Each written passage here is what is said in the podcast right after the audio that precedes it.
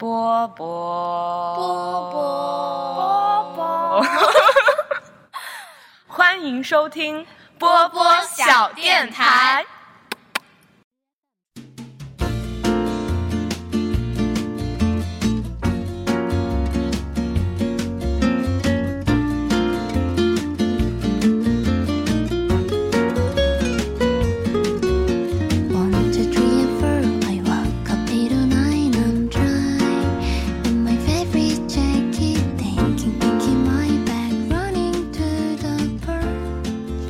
台我波波人人话很多，，Hello，大家好，欢迎收听本期的天才二锅头。今天呢，我是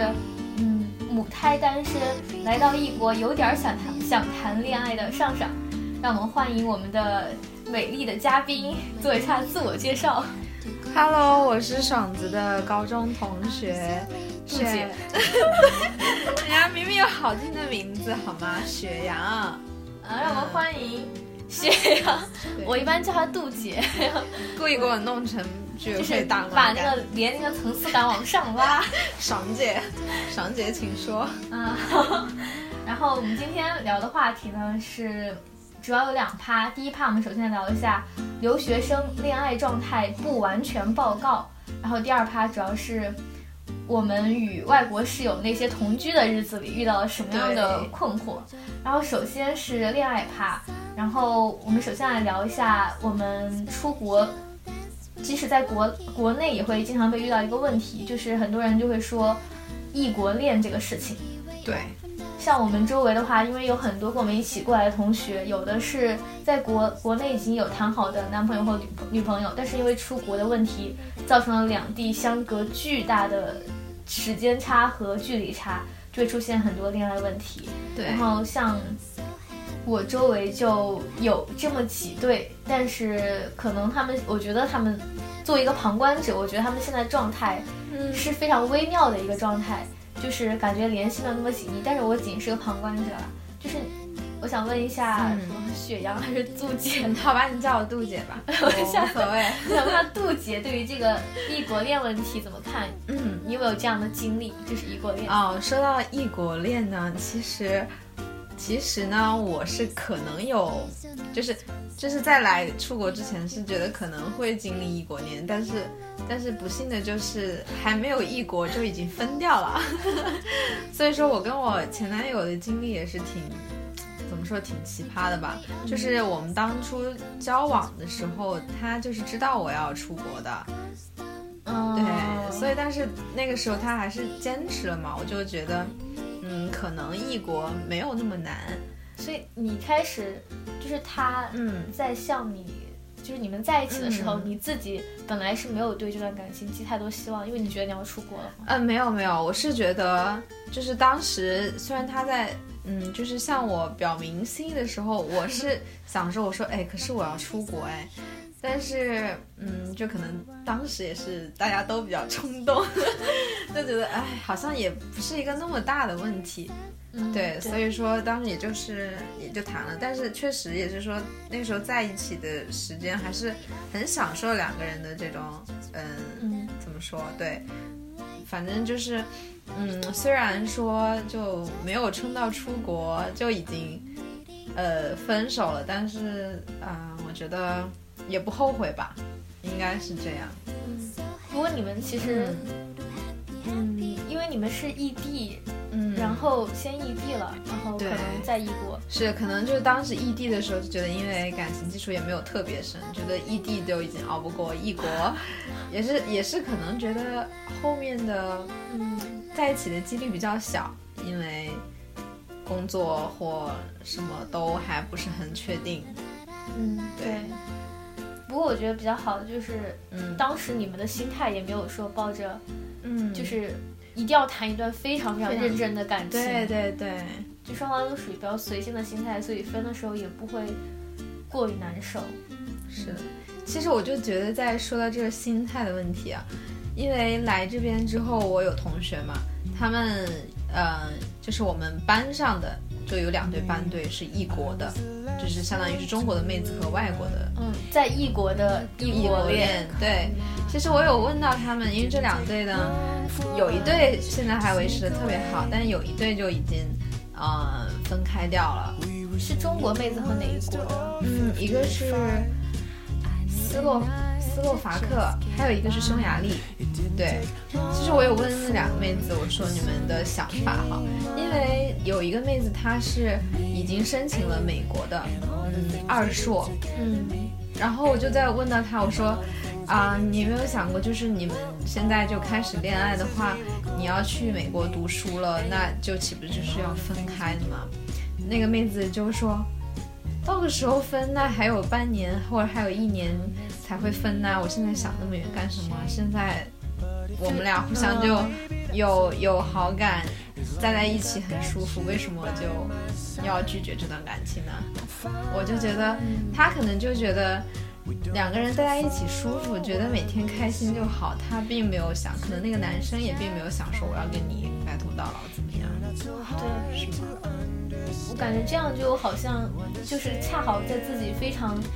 孤单，然后寂寞的时候，找个人跟自己一起度过一段时光，然后可能最后陪我的人是不是你，我也不介意，反正就这段时间找你，我们两个一起度过就行了。然后回去之后，可能该分就分，该干啥干啥。对，但是我觉得其实这种心态，我觉得好像你也不能说人家啊，大家都只是玩玩。就是我觉得我之前好像看过，偶尔瞟到过一句话，那种鸡汤类型，就是说说你这一生这么长，有些人注定就是陪你一段时光，然后就算是你的另一半，他也不可能就是一直陪你到嗯，对，就是说说你不要把每一段恋爱都想的是我要跟这个人天荒地老怎么样，因为这真的是可遇不可求，还不如就觉得趁现在两个人开心，抓享受当下。对。但这样有个问题就是，你可能，我觉得我对我来说，如果一段感情我是以这样的心态对待，我我不敢让自己太投入，因为我怕分开的时候会很、啊很难过对，很伤心。然后我就不敢太投入，也不敢太伤心。呃是哦，就你没有办法去全身心的去体验，对，去就我不敢付出太多，我愿意享受这段感情，但是我不想不想付出但如果对方也跟你是一样，你们两个其实谁都没有付出太多，啊，对。对，然后这段感情就变得有点客套跟虚假，是的，就，有有这个问题。对，因为你觉得你反正付出太多，你觉得你们是没有未来的，我也不知道，很难说啊，我觉得这个心对啊，我态也觉得真的很难说，自己说。权衡。对，像我们班另外一对，就是维持到现在还很好的那一对，就是他们就发展的超级迅速。嗯，这个女生呢，她嗯，就是因为她想留在，就是本来她是想回澳洲读博士，但是因为交了这个男朋友之后呢，这个这个男生就可能就是在爱丁堡嘛，他们一家都在这边，然后这个女生就申请了这个英国的二硕，她在冲击博士，是这样。就如果她说如果嗯硕士或者是博士留下来的话，四年，她觉得有足够多的时间跟这个男生就是对一直相处下去。但是我也觉得其实就是我想想还挺就要我个人来讲哈，我就觉得我现在跟他交往，我并不觉得他我会因为他而把自己就是以后的生活或什么就改变我的轨迹，我觉得还挺冒险的。他就说他是一个超级付出型人格，他每次谈恋爱，他就是能为了另一半就是干嘛干嘛的。然后我就觉得，我一方面很羡慕，就是很佩服他的勇气，一方面也挺就是挺为他担心的。对啊，就很难很难做到，是的，特别是现在大家年龄越来越大了之后，对，我觉得心态越来越老。做这种比较，感觉有一点点冲动，但是你也不能说万万一人家就冲动这一次也就 冲动对了，哎，都不好说。对这个事情很玄妙。其实只要不影响大格局上的一些改变是可以的。就像如果他他在英国读书跟在美国读书的含金量其实差不太多，而且都能升上的话，嗯其实还好。但如果为了某个人，他可能如果原本要读读博，然后放弃读博，那我觉得是不值得的。嗯，那是，对，哎，我也不知道，不过还真的很有勇气，我真的没有想到，我我不会想到说有人会因为对，另外一个，不是说交往两三年、三四年，就是对。交往没多久的人改变自己人生计划，我觉得这样太冒险了。是啊，你因为你想，有的真的身边好多就谈了四五四五年，你都觉得可以快结婚了，结果最后啪分了。对啊，是啊，就这种事情也不少。对，然后我其实我周围有几对我认识的修成正果的嗯异国恋，就是有一个比我大三岁的学姐，她既是我的学姐，也是我们我爸爸的一个好朋友的女儿。嗯这个姐姐她本来跟她男朋友就是在高中的时候吧，高中的时候就谈恋爱，然后可能就秘密的谈了一两年的样子。然后大学的话，她男朋友又跟她不是在一个学校，她她自己是在我们学校，在武汉，然后她男朋友好像在山西还是还是江西来着，忘了，反正就是他们是每周都会见一次面，或者是半个月，两个人就双方就是你可能去我城市，我去你的城市这样来。嗯然后本来就是这四年就这样过来了，我当时觉得哇太不容易了。但是这个就这个姐姐她又决定要出国，嗯。她又去了澳洲，嗯。然后现在就是那个男生就变成了在国内找了个工作，嗯。暂时找了个工作，然后那个姐姐去了澳洲，然后就澳洲的话是两年的硕士，然后读完之后。刚好在他读完硕士的那一年，然后这个男生也也申请了澳洲同一个大学的硕士，然后他过来再读，然后等那个姐姐回国之后，那个男生要到澳洲再去读两年，就是我觉得他们来来回回就是谈了谈的时间也很长，然后交往的时间也很长，但是就一直好像不能一直在一起的状态。是啊，但他们中间就是每年过年会在一起，然后就互相去双方，就是你去我爸妈家吃顿饭，然后我再去你爸妈家吃顿饭。我感觉他们是好像是要快要结婚了，然后经过这么多年，然后他们终于 好像要修成正果，就觉得真的好不容易啊！就是唯一一个就是异国恋这么正面的例子就是他们。我觉得可能就是真的，我觉得可能是有这种情况存在，就是就是嗯，他虽然不在你身边，但是可能他们就协调的很好，比如说每天就你会分享我我身边发生的事情，然后他也会分享他发生的事情，然后可能就是相互分享过程中我的感受或我说一个什么话有一个什么梗，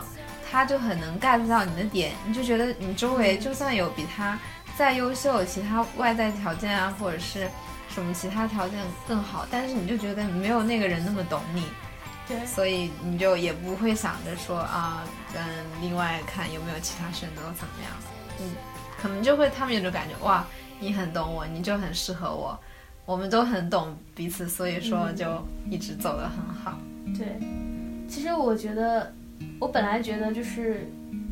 有一定感情基础的异国或异地也是容易很容易分手，但是我现在觉得真的分手很很难。我现在觉得分手反而很难，一个是嗯。你真的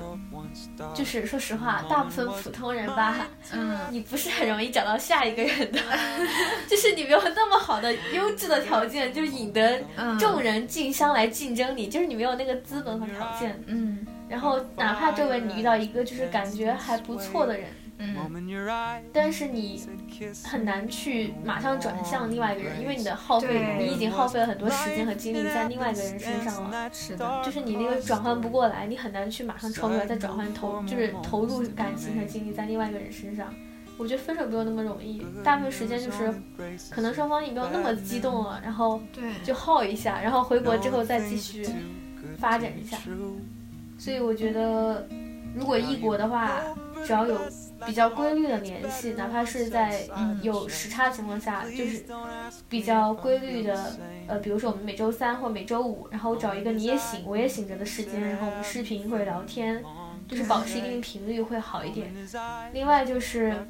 我觉得不管是如果是异国的话，你们双方肯定还想就像你说有感情基础，要不然的话就很容易 像你说那样还没有感情基础，然后马上就分开，就很容易，失失败。是但是我觉得有句话说的特别对，嗯，就是男女双方感情要持久，就是那个女生恋爱中的女生要对男生是抱一种崇拜感，就是不一定是、就仅仅是当时感觉他对我好在一起，就是你对他有崇拜感，你又很欣赏他的点，是的，是的，真的这很重要。因为这样的话。你就你就觉得这个人就很赞，你在心里、嗯打心底里你觉得他是很棒的人，你就不会觉得别人比他好，就不会很容易的去转换你的心意。就像比如说他身材很好，他很注意身材管理，什么、嗯经常去健身房，然后你每次你就会觉得哇，真的好棒。对，或者说，反正就是你最起码会一个男生他会有吸引你的一个闪光点，并不是说他一味的对你好，让你觉得你被宠着的公主。但我是觉得，就是他对我没有吸引力，就算他对我特别特别好，嗯，对吧？对，我觉得你刚刚说的很对，要要崇拜感。对，对，因为我觉得老师对你好，哎，我说不上来。我觉得如果一个人老师对我好，但他对真的对我没有吸引力的话，就像你说的，我可能就觉得嗯，他是个好人。对，发一张好人卡，对，就你是个好好人，但 是你可能不是嗯跟我不 match，你不是我的那个那一趴，然后就不太对，就可能只能处成朋友。嗯，但是也很害怕这样的情况，因为你会觉得有人对你付出，你回应不了，你就想最好快点去截断这个事情，要不然的话，别人浪费心力在你身上，然后你不能给予同样的回应，就会有愧疚，而且会成为负担。是的不，是一个好的感情。所以如果男生觉得发现你那个就是你自己或者那个妹子没有言辞中对你表达你的某些事情的赞美，比如说他说你，呃，你真的身材好好啊，或者说你真的比如做什么唱歌真的好厉害，跳舞真的好棒啊，就没有这样的称赞，频频的称赞的话，你需要考虑一下 你自己是不是，有什么问题。是，嗯，还有就是，说崇拜感跟规律的联系，而且我觉得谈异国恋对妹子来说，对男生也是，啊，就是一定要是一个稍微成熟一点的心态的人，要独立，要会懂得独立，对，不要那种太过于依赖别人。就是很多小女生过来之后，嗯，真的很就是男朋友不在身边，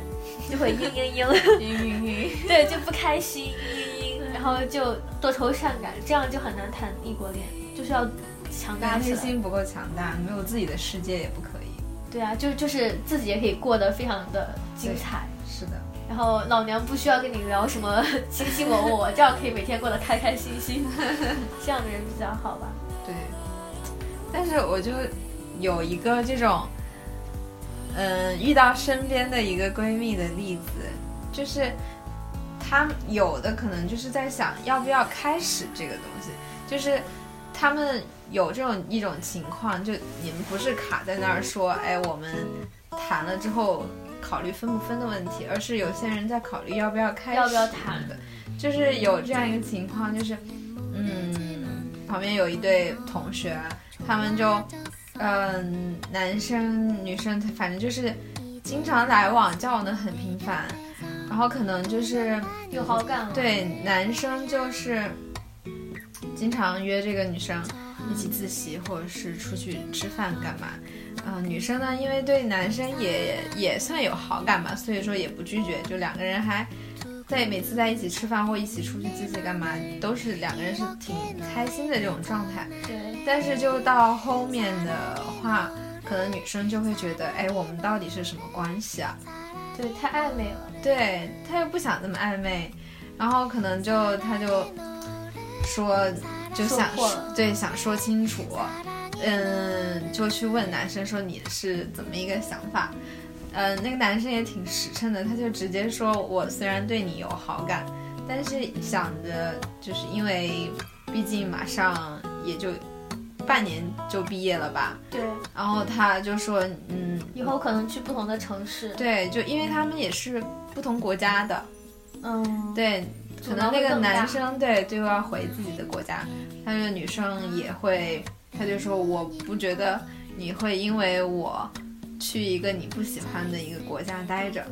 他是这样想的。他说，所以说我就，嗯、没有想说要跟你谈恋爱这样，就就反正就说完之后就还挺尴尬的，因为他们也不知道，嗯，就是。嗯，一说破之后，好像继续想这样下去又显得比较尴尬。但是你要说两个人立马就不联系，其实两个人还觉得挺难过的。但是就把握不好这个尺寸，也挺是挺伤脑筋。所以说，对，对，就就就我觉得这种情况就是比较让人觉得就是很很难受。对，啊，会有了，就是就像你说的，嗯，在异国很多时候，在异国一些单身的女性和男性，然后他们他们如果遇到了那个时候遇到了一个相对来说有好感的人，但是他们比较清楚的知道对方未来的规划不会有任何重合，对。就，是好像一场完全基本上不会有什么结果的的恋爱，然后，到底在这段短时间内要不要谈？对。因，为确实能相处的时间也不多了，就是根据半学期过去了，你就只有半学期的时间来谈这段恋爱对。要不要谈，而且怎么控制双方的感情投入，是的，怕分开的时候会都很。伤心。对，就像我觉得，就像之前我看到一个微博，你刚你也看到那个微博，嗯嗯就是说的很对，玩玩的人就跟玩玩的人在一起谈，认，真交往就跟认真交往的人一起谈，想结婚的人就跟想结婚的人一起谈。是的，不要把这个类型搞错，要不然就是受伤也是一方伤很深。对，然后一方会浪费很多感情和时间投入。对，我觉得这，我觉得在这里的话，好像男生听起来好像是比较是会考虑未来的那一种，嗯，就是他想谈一段有至少有结果，不要中途被很多现实情况硬生生折断的那种感情。他想有一个结果的感情，就是稍微能长久的。如果要谈的话，就稳定；不谈的话就，就不要开始。然后女生可能也，她肯每个人都希望是一段有结果的感情。嗯，然后我就觉得很懵，这个情况我也觉得很懵。对，我也觉得超级懵的但。是如果是我的话，我会我会希望就稍微双方感情稍微淡一点，就是女生也稍微抽出来，就不要太投入了。因为如果确实知道没有什么结果，而且对方也没有说想打算就只享受这六个月或者是四个月的感情，那就不要太投入了，就慢慢的松弛下来，然后放松出来。去搜寻一下周围有没有新的对象 可以去聊一聊。有没有可以长久发展的？对嗯，是，对，所以我你刚刚说那些异国比较成功的例子，其实我也觉得很懵，因为双方我觉得如果没有规划，就只想说这半个月，我都其实我很不清楚他们是怎么谈的。嗯，对，就哎，可能就今天一起吃饭，明天一起自习，他们觉得开心吧。呃，那我觉得这样其实，如果如果你只是享受一个身边有人异性的陪伴陪陪伴，或者说有异性的关怀，如果只是觉得这样就 OK，其实也可以。如果男生也是愿意的就可以，双方愿意就可以。对，就是可能这种情况下就不需要你说哦，我是你男朋友，我是你女朋友，但是就只是说陪伴就够了。对，哎呀，这就这好像留学圈有一个很这个就是你说很乱。对啊，你说这东西要放在国内啊，你们俩搞什么啊？搞暧昧，人家就会觉得对哎，搞什么鬼？你你们要谈了没？谈不谈？不谈就别这样恶心人，好不好？但可能没有说，大家会默认为他们是情侣。对不不过这种情况下，希望就是双方一定要只跟这一个人搞暧昧，啊，对对对，你不要跟这个人搞完暧昧，再跟另外一个人再搞暧昧，这样就很渣对，了，那就有点恶心了，真的恶心。那就不对了。是，只跟一个人搞暧昧也还好，也没有太渣，就当做是两人一直处于好感阶段吧。对，我也不知道。还有就是，那谈到这里，就是很多单身的 在外的女性们、女性朋友们，就想问一下，有没有什么时候觉得很想很想谈恋爱的时候，就是在异国的时候？嗯，其实像我学业这么，反我正都 不想说我的学业。嗯，就是就是像我们这真的是比较忙的时候，就是我们是感觉如果身边有一个那种什么都懂，你问他什么都会，然后又有耐心的男生能给你讲题，你就会觉得啊，要是有旁边有这么一个。是恋爱的感觉。就是每次也可以一起去自习，然后 有的人问，然后就两个人又就是平时自习完上下学或什么，就觉得哎那个这种晚上能够挺送你回去，对，嗯，是确实，可能就一个人自习到深夜的时候，就突然突然好想谈恋爱。似的，然后我我每次是想，哦我妈特别搞笑，她也跟我说这个问题，问我们我们俩去图书馆几点回来，我我有一次说漏嘴，我说十一点，她说她就很惊讶，说你们怎么可以这么晚，两个女孩子。然后然后我就说，哎，我也不知道情况，然后。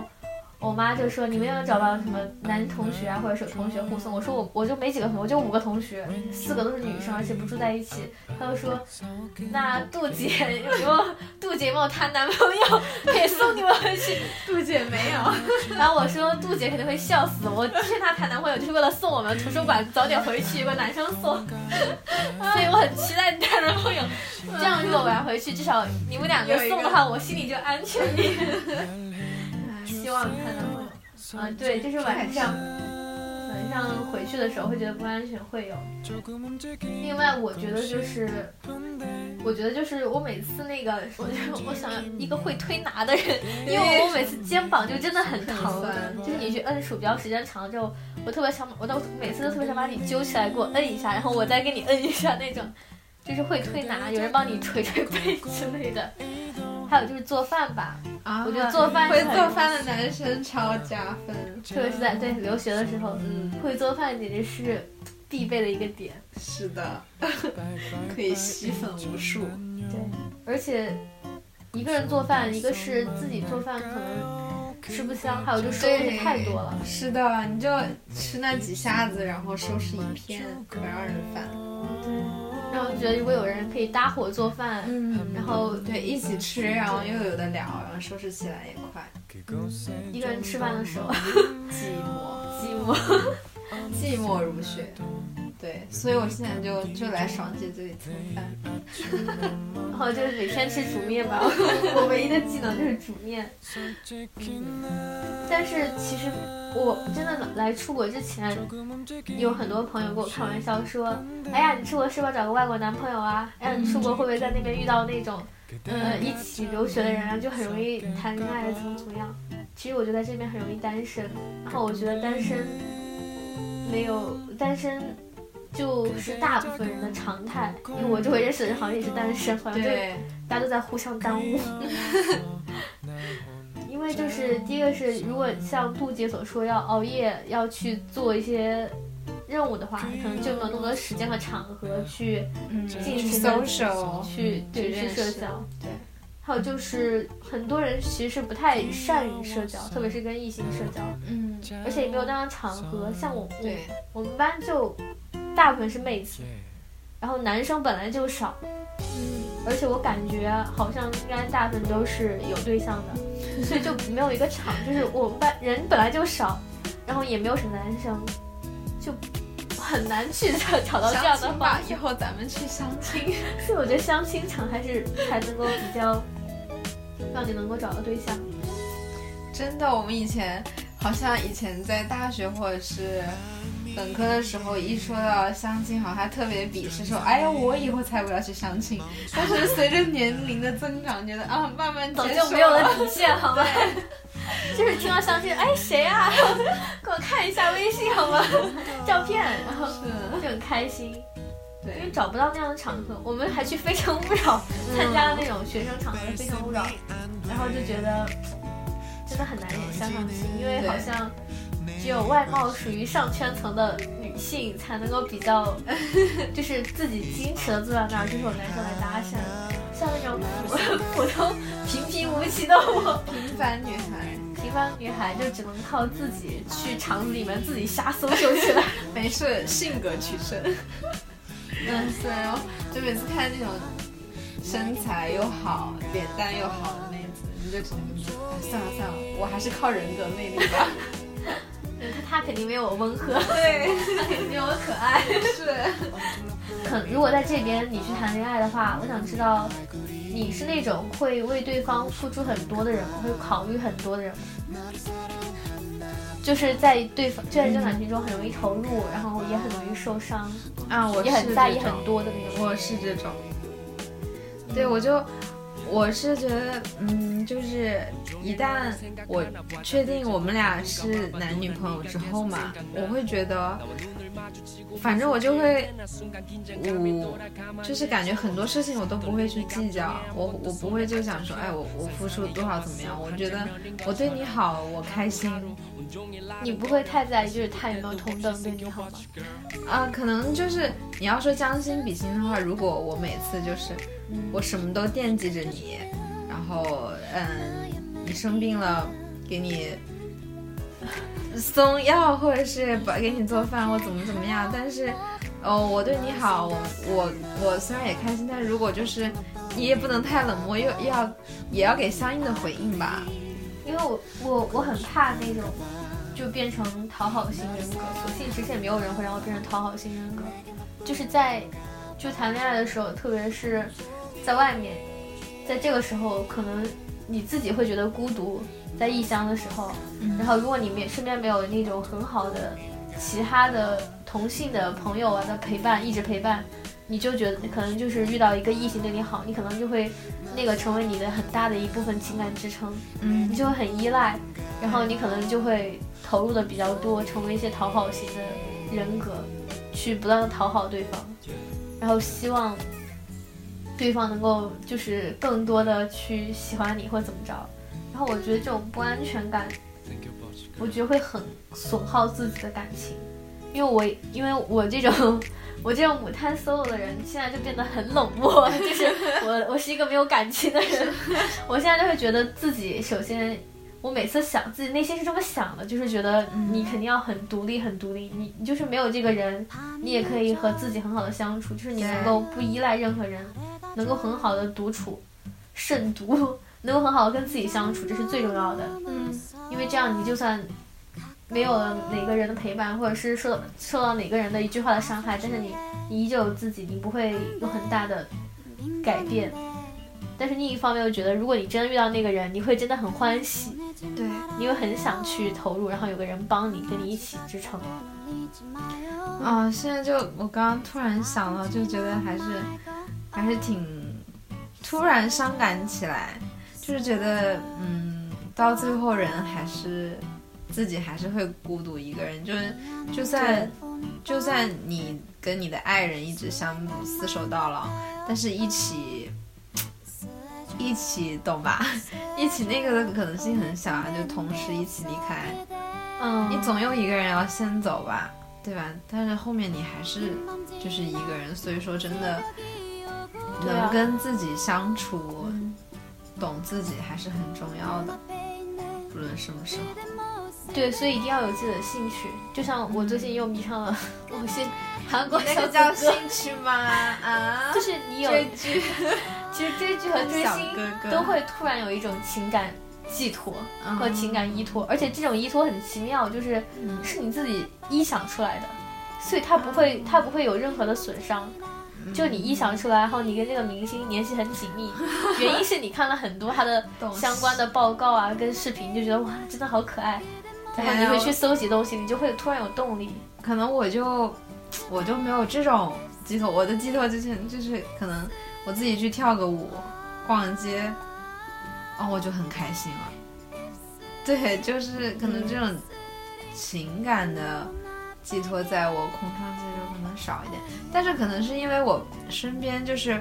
我有我有很多就是处成哥们儿的那种。嗯，朋友，嗯，异性朋友对，所以说我就觉得也还好，没有那么多需要情感寄托。嗯，对，其实按照你那样的想法，其实最好的是要找找一两个活得比较长的姐妹，对对对，是，每天记得互相打电话，然后然后让对方吃什么营养餐，确认一下你们活得比较久。老的时候还能约了一起打麻将。打不动了可以躺在那儿去讨论对。某个韩国小鲜肉，就很开心。对，嗯，就是要分散自己的情感寄托和情感经历。嗯，反正我一直觉得不要太投入在某一个人身上，嗯，会很危险。除了你的家人吧，因为你的家人是永远会把你当成唯一的情感输出的。是的，对，唉，嗯，然后最后还是希望我们两个都能够有一个比较好的兆头，让平凡平凡女孩也能开出开什么第二第一车都没开，希望有第一个春。随着这春天的季节来到，有第一春的感情的新的机遇。那我就到下一春，下一春快来吧，第二春 希望开第二春渡劫。然后，嗯呃，第二趴我们聊的是与外国友人同住的同居的那些日子。嗯首先，因为我们两个都是处于一个跟外国朋友一起住的一些呃那个状态。对，我的是情况更特殊，先讲你吧，你这个棘手的情况。对，就是因为我呢是 twin room，也就是说大部分人住 flat 就可能只是跟外国人共享一个厨房，嗯但我就是需要共享一个房间，我们在一个比较大的一个双人间里面，就是跟跟本本科呢比较像，只是一个屋里两张床而已。对，对，所以说，而且好死不死，我的我的室友还没有给我分到本国的，而是一个印度人。没有任何这个歧视的意思啊。对，没有印度小姐。嗯，然后呢？对，就是就别的方面，嗯，就是其他方面真的也很好，嗯，就是每次会分享食物啊，然后而且我们不是一个专业课，也不一样，所以说平时就可能晚上回来那一会待在一起，嗯，可就是这么一会儿时间呢，因为大家的这个怎么说，每个人的生活习惯不一样。而且又差这个国籍，人家的这个印度人的这个生活跟 这个经历哦，真的是匪夷所思。一一言难尽。他们就我的室友平常就就可能我们国内的话十二点左右睡，可能大家都觉得啊、有一点晚了，对吧？但是我的室友是。呃，每次在六点到十点这个区间，他可能是睡觉，下午对，下午六点到十点。对嗯，然后等着我自习回来了之后，我想要休息了，他要起床了。起床干什么呢？他要去吃晚饭了。好吧，就可能就我就洗洗睡了。呃，就是我们的门还比较烦，每次一开，它会像宾馆一样滴滴那种解锁的声音。可能我就每次刚要入睡，呃，就是在你睡熟跟还没睡没睡没睡熟的那个阶段，然后我室友就可能十十二点一点的时候就回来了回来了就滴，然后好我就被吵醒了，然后他那个声音啊，不嘚不嘚不嘚，还有上个厕所啊、冲水啊，我就真的很苦恼，就是因为这种作息的东西，我就不能说哎你吵到我了。他虽然也有就是尽他最大的可能把声音调到最小，但是嗯，我不可能说你为了我，你十点钟你不能去吃晚饭了，你十二点之前必须吃完或怎么怎么样，就不可能因为你这个去改变人家的生活作息嘛。嗯，所以说，就我真的是好久都没有睡一个 安稳的觉，就就每次 每次睡觉前就超害怕，不行，我赶紧入睡吧，不要他一会儿回来我又要被吵醒了，就是这样，就真的超级超级很苦恼。他他是从开学就一直这样吗？就一直到现在还是？对，这就是他们的习惯，就可能他早睡的时间并不多，基本上他们的作息就是晚上十点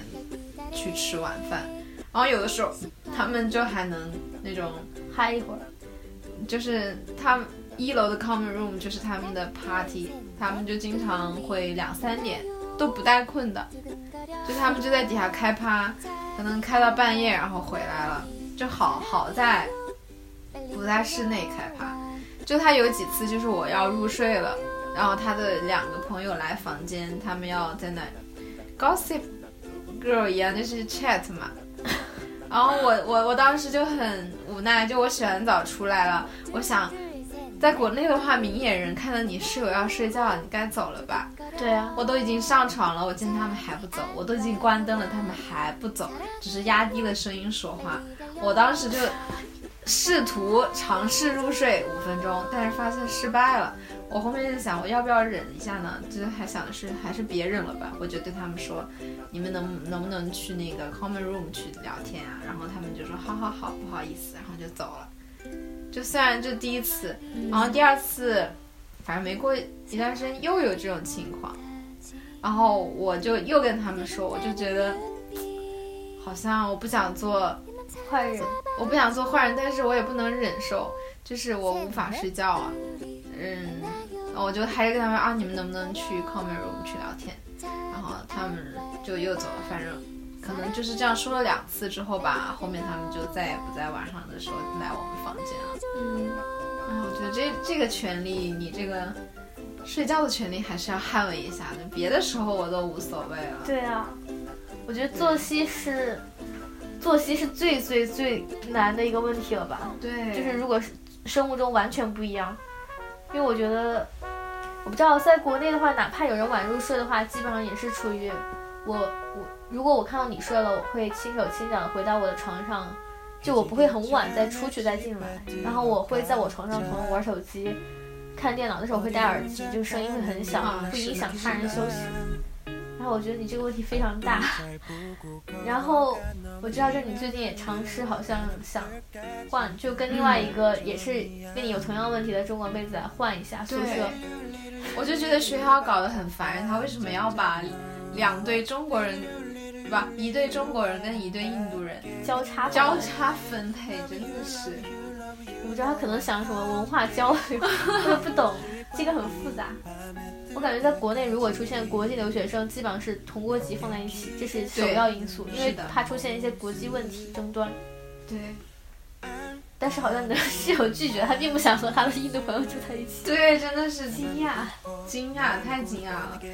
我我觉得刚开始以为他们是说好这个房的这个租房租不是一样，你像我们的房间贵一点，我就直接说啊我不在乎，我不在乎，只要嗯换过来就可以。结果 还是拒绝。我的室友说，其实我我并不认为我们能待在一个房间。他说他跟他的另一个室友印度朋友朋友，可是我就明明看着他们每次都在一起，都在一起玩的很好，说不定他们之间最近有了新的感情纠葛 什么之类的。不懂。其实我觉得这种问题，就是任何问题，在我看来都是要开诚布公的聊一下，说一下，就是我有什么问题和烦恼，我会提出来，然后我以我最诚恳的态度去提出来，然后你接不接受，你可以跟我说，然后你的理由是什么，然后我我接不接受你的理由，我能不能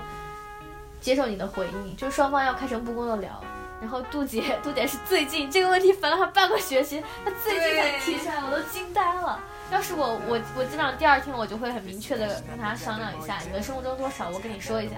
然后我们的问题是什么，就直接聊一下，因为我觉得这个问题要直接提出来。是的，警不能告大家一定要在搬入宿宿舍的第一天就把这个问这个休息问题给聊好。对，双方要了解时间习惯，因为我的室友就是之前也提过，是另外四个都是外国人，但是跟我床房间比较接近的一个人是一个土耳其小姐姐，然后她的床跟我的床就是一墙之隔，基本上她在寝室什么蹦嗨迪，然后放那种外放的蓝牙音箱，然后放土耳其民族歌曲，我就听得很清楚。她有几个晚上是晚上很晚了在在看电影还是在看综艺，我不知道，就声音很大。然后，然后我就直接给她发了一个，有第一次我是直接给她发了一个 WhatsApp 的短信过去，跟他说能不能声音小一点。然后我现在很想睡觉，但是我睡不着。然后他那边就马上声音小了。然后第二次是因为那天晚上我因为我也睡很晚，我也是两三点还没睡。然后我之前还吹了头发，然后我我觉得我可能会影响他，还所以他放综艺我就没有管。但是我提前编好了短信，第二天早上一起来我就马上发给他说，嗯，说不好意思打扰你了，但是我这个人是因为周围有点事情我就睡不着，然后我发发现你这几天睡得很晚，而且好像你在看什么电视剧，然后说你能不能晚上把声音调小一点，或者说戴你的耳机去听。嗯然后我后面就又说，如果我有什么最近让你很困扰的事情，因为我最近，呃，也睡得很晚，可能会吹头发。如果我有我的这些事情有困扰到你，也请你一定要告诉我，我发誓这些东西我也会改。嗯他就马上给我回说，呃，sorry 什么什么。到现在他基本上就是晚上十二点，至少十二点之后就不会再有任何动静和声音了。十一点可能还在放歌曲，然后十二点就是什么声音都没有，就可以很安稳的去睡觉。是我发现其实，嗯，就是跟就是学班上的也好，还是宿舍的也好，我发现外国人他们有一个很就是很鲜明的一个特点，就跟中国人不一样的是，他们会很捍卫自己的诉求，他们有什么他就会跟你提什么，他会哎你这样影响了我，他就会直接跟你说出来。但是同样就是对啊，就是要说出来。对，就是像像像我啊，还有感觉很多中国的学生就是觉得忍一步海阔天空，合理的要求，我我我本来也是觉得要提出来，就是，但如果是跟我影响不是很大，我觉得还 OK。就像我们宿舍另外一个德国妹子，就平时属于稍微高冷一点，她就直接在宿舍群里发说你们谁出门的时候能不能门关小一点？她说我最近在写论文，我真的很烦那些声音。就可能语气还没有我平时在里面说语气好，然后大家都会出门注意一点。然后我平时因为我也不喜欢砰砰砰的那种声音，嗯，我就会很注意关小一点。对，是，不过这也都是些合理要求。嗯，所以我觉得什么诉求都说出来，但是因为可能大家都不太清楚对方他那个国家他们能接受的话的直白程度是多少，怎么去不踩到对方的雷点，去把握这个说话的尺度，可能就这个对还挺难把握的。对我，我每次就是我觉得每次提出自己的诉求，后面写后面写一句，如果我的话有打扰到你了，那我再先道个歉，但是希望能够好好考虑一下我说的，嗯，就差不多就行。哎，挺委婉的，够了，但是我觉得。我看你跟你的室友，我就发现了一个特别明显的，可能是中国妹子的一个特征，就是有点像在我推拉的那种感觉。就是我前面说一句，能不能请你把声音放小一点？后面说一句，哎呀，你已经做的很好了，我没有那个意思。后面再说，如果对方说你还有什么想想说的要求吗？你会说，嗯，其实我觉得我你已经很好了，你不需要做任何改变。就是你前面说一句正常的，你自己觉得可能有些直白的话，你下一句就马上要找补回来，就要释放你最大的善意。对是的，我是这样的。但是我觉得完全没有必要啊。就是你可能因为你上一句已经明确的稍微委婉的写了很大段话，说我希望能不能什么声音小一点之类的巴拉巴拉，然后后面又说没有，你已经做很好了呀，我希望没有打扰你啊，我觉得你已经很好。就你这样说话，不就感觉自己在打自己的脸？就是不要找补回来。如果他接受了，你就说谢谢你的配合就可以了。OK，下次刚一点。对，就是不要太软，这种就是正常的需求就稍微刚一点，其实对方也不会太 care 吧，我感觉。是的，嗯，我也不知道。像我们寝室还有一个问题就是倒垃圾的这个顺序，因为有一个妹子她回国了一个星期，然后那个刚好她回来的时候轮到她倒垃圾，她就没有倒，然后那个垃圾就很满很满。她自己就跟我们宿舍的二 A，就是也是我的另外一个室友说，因为她没有回来，所以那周垃圾不是她丢的，她觉得不应该她倒。然后我知道不是他丢的，可是值日又不管你今天，对对，因为他觉得他回去了一个星期，我们搞这么满，应该也是我们自己的事情。然后我觉得这个，我觉得好吧，我我勉强可以接受这个东西。然后不知道，然后后来好像其他人也没说什么吧，可能但可能内心都是有点不太舒服。嗯然后后来是这次又到他，他好像又没有，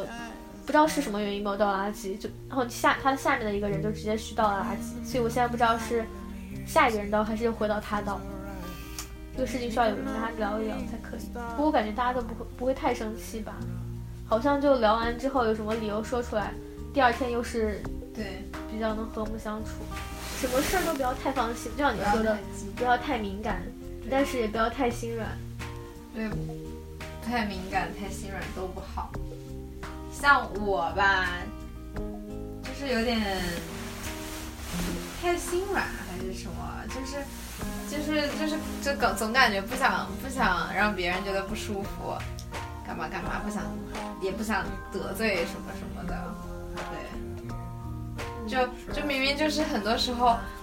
我室友啊，他其实也挺好，他就会说啊，我吵到你了吗？我刚刚的。然后我其实有时候睡不着，我半夜被他弄醒了哈，我就坐起来了。他说是我吵了你们了，就可能有的时候是我喝了咖啡，但是也有他吵的因素，我就会说哦，不是你，是我喝了咖啡。我就这个时候是你，对，我就在想，我当时真的是何必呢？你就是他，其实就是他有他有吵到我，为什么要老是做这种老好人啊？现在有点烦自己这种性格。就是嗯有一点讨好型的，不过可能跟国内的环境比较像。嗯，确实。不过我觉得你室友可能也没留意到自己给你带来这么大的困扰，他可能就是直白的就很单纯的问一句有没有打扰到，你说没有，他就放心了，然后就继续嗨。续是的，其实他也还好，就没有在在这个在室内嗨，就可能真的是我这个睡觉要求有点高，我有灯有声音我都不行我也是，我觉得这是正常的。啊，正常，我就戴眼罩。我就我戴了眼罩之后，他那边灯开着，就是嗯隔着的嘛，就啊没有隔着，就他那边开他自己床头的小灯，但是我就还是觉得不够黑。我戴着眼罩我都觉得不行，不不是我入睡环境。可能有的时候越想入睡就越那个。哎，反正你以后也可以到我这儿睡吧，反正我这边也我们也能睡一下。然后今天的聊天就大概聊了一下嗯，大家这边的恋爱情况，虽然目前还是两个单身狗，没有什么恋爱情况，但是也可以去大概去聊一下我们周围观察到的大家的异国恋和一些单身的朋友们在这边所遇到一些恋爱困惑。另外呢，就是聊了一下我们与外国友人同居时候遇到的一些困扰，就是总结起来就是希望大家能够，呃，恋爱的时候最重要的，我觉得啊还是学会和自己相处，因为我我现在是一个比较悲观的人，也不是悲观嘛，就是面对很多事情，我我觉得就是你得先首先跟自己相处好，你觉得你自己是你人生全部的信仰和寄托，你才能够活得独立，才能够活得不那么情绪起伏那么大，嗯不太依赖别人是最好的状态。是的对。对，就造成我现在冷漠、冷漠、冷漠的我。然后第二就是跟外国友人同居的时候，我觉得什么要求都是可以商量的，什么事情只要你提出来，有一定正当的理由，你们都是可以进行商议，然后进行 battle 的。如果你的理由不能够说服我，那么我的理由是什么？就是这样商议出来，一方做出相应的妥协，事情就会情况会变得好一点。对，真的是要勇敢说出自己的诉求。然后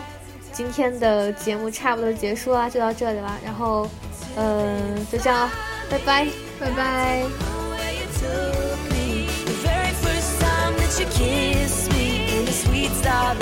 where